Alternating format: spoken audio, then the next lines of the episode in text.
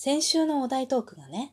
物にまつわる不思議な体験であった時から、次は絶対来るんだろうな、このお題、と思っていたのが、今週のお題。幼い頃に感じていた不思議？何でしたっけ？幼い頃の、幼い頃に感じていた疑問かな？うん、だったんですよね。で、絶対これ来るなと思っていて、で、どうしよう？あの、私、病気でね、小3以降の記憶がないんですよ。で、ほぼほぼなくって、思い出した部分って、それから後にね、だんだん少しずつ思い出してきた部分っていうのは、まあ、いくらかあって、だけど、大した話を思い出さないんですね。で、今回のこの疑問も、その思い出したうちの一つだと思うんですけれども、すごく疑問に感じていたその気持ちごと、やっぱ記憶として残っていてね、戻ってきていて、で、この話をね、私がまあ唯一覚えている幼い頃に感じていた疑問なんですね。で、これをね、話すかどうかっていうのは、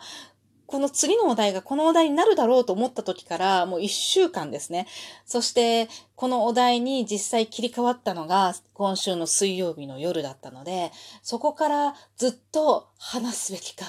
やめるべきか、話すべきか、やめるべきかっていうね、葛藤がずっととあって、でもやっぱりね 喋ろうって、私は喋ろうっていうか、思ったことは喋りたい。喋りたいので、もうね、喋ろう。でも私なんでこれをこんなに悩んだかというと、この私の幼い頃に感じていた疑問を話すことによって、私は多分、今までの人生でかつてないくらい、ある言葉を連発するんだなと思うんですね。で、その言葉っていうのは、テレビだとピーってなってしまう 言葉だと思うんですよ。で、幼い頃に感じてきた疑問っていうともうね、皆さん大方これだろうっていうね、大体、あの、想像がつくものがあると思うんですけれども、まさしくそれなんですよね。でそれをね、どう話すか。でも、幼い頃の私はそれをね、な、結構な長い年月にわたって、本当に真剣に疑問としてね、感じていたんですよ。あれこれ考えていたので、真面目に話そうと思います。というわけで、今日もなるようになるさ。こんにちは。この番組は、アラフォー母ちゃんこと冬木玲が日々思うこと、本の朗読や感想など気ままに配信している雑多な番組です。さて、幼い頃に感じていた疑問ですが、私の幼い頃に感じていた疑問は、そう、多分聞いてくださっているほとんどの方が想像している通り、私はどこから生まれてきたのか、そしてどうやってできたのかですね。これはね、もう本当にちっちゃい頃に思っていたんだと思うんです。もうそれがね、いくつの時だったかっていうのは定かでないんですよ。ただ、漠然と感じていたものがあって、どこから生まれてきたんだろう弟も私から、私と2歳差でね、生まれてきたんですが、ある日突然現れるんですよ。そりゃそうですよね。病院でお母さんが産んで、まあ、連れて帰ってくるわけですから、私からしてみればそれまではね、おばあちゃんちに預けられたりとかしていて、ある日突然赤ちゃんが出てくるんですよね。で、それまではどこにいたかは知ってるんですよ。お母さんのお腹の中にいたんですよ。確実にいたんですよ。それはなんか、あのー、分かってるわけですよ。幼心にも。そして、ある日突然、この世に出てくるんですよ。人の形をして。お腹の中に入ってる間は足とかね、手だよとか触ったりするとね、なんかいろいろ言われてて、なんか想像がついたりするものも若干あったりして、まあ中に入ってるんだよって言われたら素直に、ああ、そうなのかって、私結構素直な子だったのでね、言われてみれば、言われると、あ、そうなんだって思って素直に受け入れるんですね。なので、お母さんのお腹の中に入っていたことは知っているけれども、ある日突然このように赤ちゃんの形として生まれてき、出てきたわけですよ。突然現れたんですよね。で、あの、それからも、近所で赤ちゃんんが生まれたりとかして、友達にね、兄弟が、まあ、結構年代、年齢が離れて兄弟が生まれたりすると、まあ、幼稚園だったりとか、小学校の低学年だったりとかしても、ある日突然出てくるんですよね。で、この人間は一体どうやってできてるんだろう？で、お腹の中からどうやって出てくるんだろうっていう疑問もまあ確かにあったことにはあったんだけれども、それほどインパクトはなかったんですよ。私の中ですごく思ったのは、これどうやってお母さんのお腹の中に入ってるんだろう？赤ちゃんはね。っていうふうに思っていて、それをね、ある日、私聞いたんですよね。1回目は、あのー、あんまり記憶にないんだけれども、なんかコントリが運んでくるみたいなことは言われたような気がするんですよ。で、その時はね、素直にふーんと思ったんです。で、その後、やっぱり違うと思って、そんなわけはないって 思ってね、それがいくつの時だったかちょっと定かでない、覚えてないんだけれども、そんなわけはないと思って、もう一度聞くんです。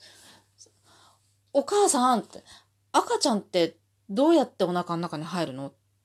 て聞いたんです。そしたらね、母親が、お父さんのおちんちんが中に入るのよ。ってね、すごい何でもないことのようにテレビを見ながら答えたんですよ。それで私、え？みたいな。もうすっごいパニックです。は？何？みたいな。お父さんのおちんちんってお風呂で見てるんですよ。お風呂で見ているあの状態のあのものが、え、中に入るってどうやって？みたいな。え、で、取れてなくなっちゃうの？って思うんですけど、でも、実際昨日も、お父さんと私お風呂に入ってるんですよ。だからあるんですよ。確実にあったんですよ、それは。なのに、それが中に入るってどういうこと？でしかもそれで赤ちゃんが中に入るって、え、どういうこと？とか思って、もうすっごいパニックを起こして、もうなんかもう何も言えない。そっから何も質問する術がないんですよね。あの、子供って結構思ってることを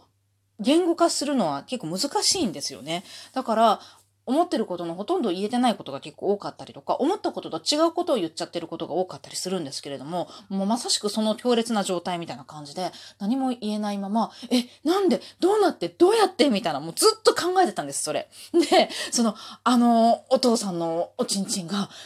どうやって中に入るの？みたいなね。で、そこからずっとそれ私はね、常々考えてたんです。それが中に入るんだみたいな。で、よくわかんないです。学校で当時ね、道徳の授業とかで、あ、だって違うわ。保健体育の授業で学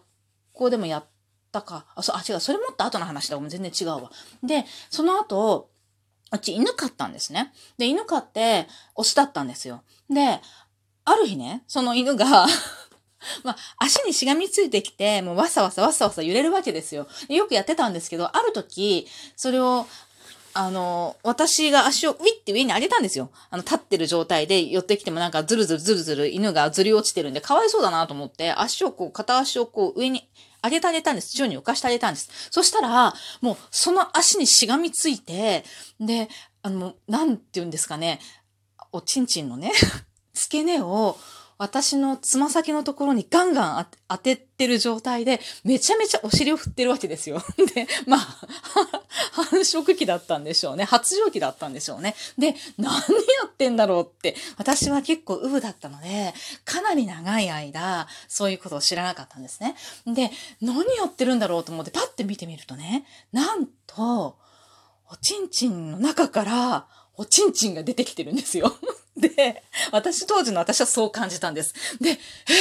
えと思って、で、それでピンときたんです。もしや、もしやね、母親の言っていたお父さんのおちんちんが中に入るのよっていうのは、このおちんちんの中から出てきたおちんちんがスポンって取れて入るのか。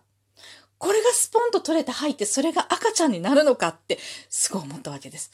なるほど。で、それが終わった後、犬のチンチンは元に戻るんです。あの、もちろんスポンと取れたわりはしないんですけれどもね。で、そのじっと見てるわけでもなく、ないので、で、まあ、しばらくしてみると元に戻ってるので、なるほどと思って、今は、あの、中に入らなかったから、その我が、我が、我が家のワンコのおちんちんは中に引っ込んで、元の状態に戻ったけれども、子供ができる時っていうのは、お父さんのおちんちんからおちんちんが一本出てきて、で、それが、あの、どうやってか知らないけれども、母親のお腹の中に入って赤ちゃんになるんだって思ったんですよ。で今度それがどうやって入るのかすっごい不思議で不思議で不思議で不思議でしょうがなかったんですよ。それで、母親にね、あのなんだっけ、あ、な、それ母親に聞いたんだったっけかなき、あ、そうそう、聞いたのよ。聞いたのよ。で、母親に、ね、お母さん、少しもう少し大きくなってるんです。もういくつだったかわからない。でもね、小学生です。私かなり、かなり疎かったので、もう小学生も結構な年代になってたと思うんですけれども、お母さん、おちんちんってどうやって中に入るの？って聞いたんですね。そしたら母親がまた全然表情を変えずに、ああ、穴から入るのよ。って言うんですよ。で、今度、穴？って思って、で、その頃、私は自分の、あそこに穴があることを知らなかったんです。まだ、まだ。それで、穴？穴？と思って、穴って言うと、ま、鼻の穴か、耳の穴か、まあ、頑張ってお尻の穴かとか思って、え、どこから？と思って、でもそれ以上聞けないんですよ。で、全然母親そう言いながら、今までやってた作業を平然として続けてるんですね。で、えもうどういうこと？とか思って、かなりパニックになりながら、穴という穴をね、から、そのおちんちんが入ることを想像して、いや、無理だ、違うとか思って、そんなバカなことはあるまいと思ってね、すべてを否定しつつ、やっぱり、どうやって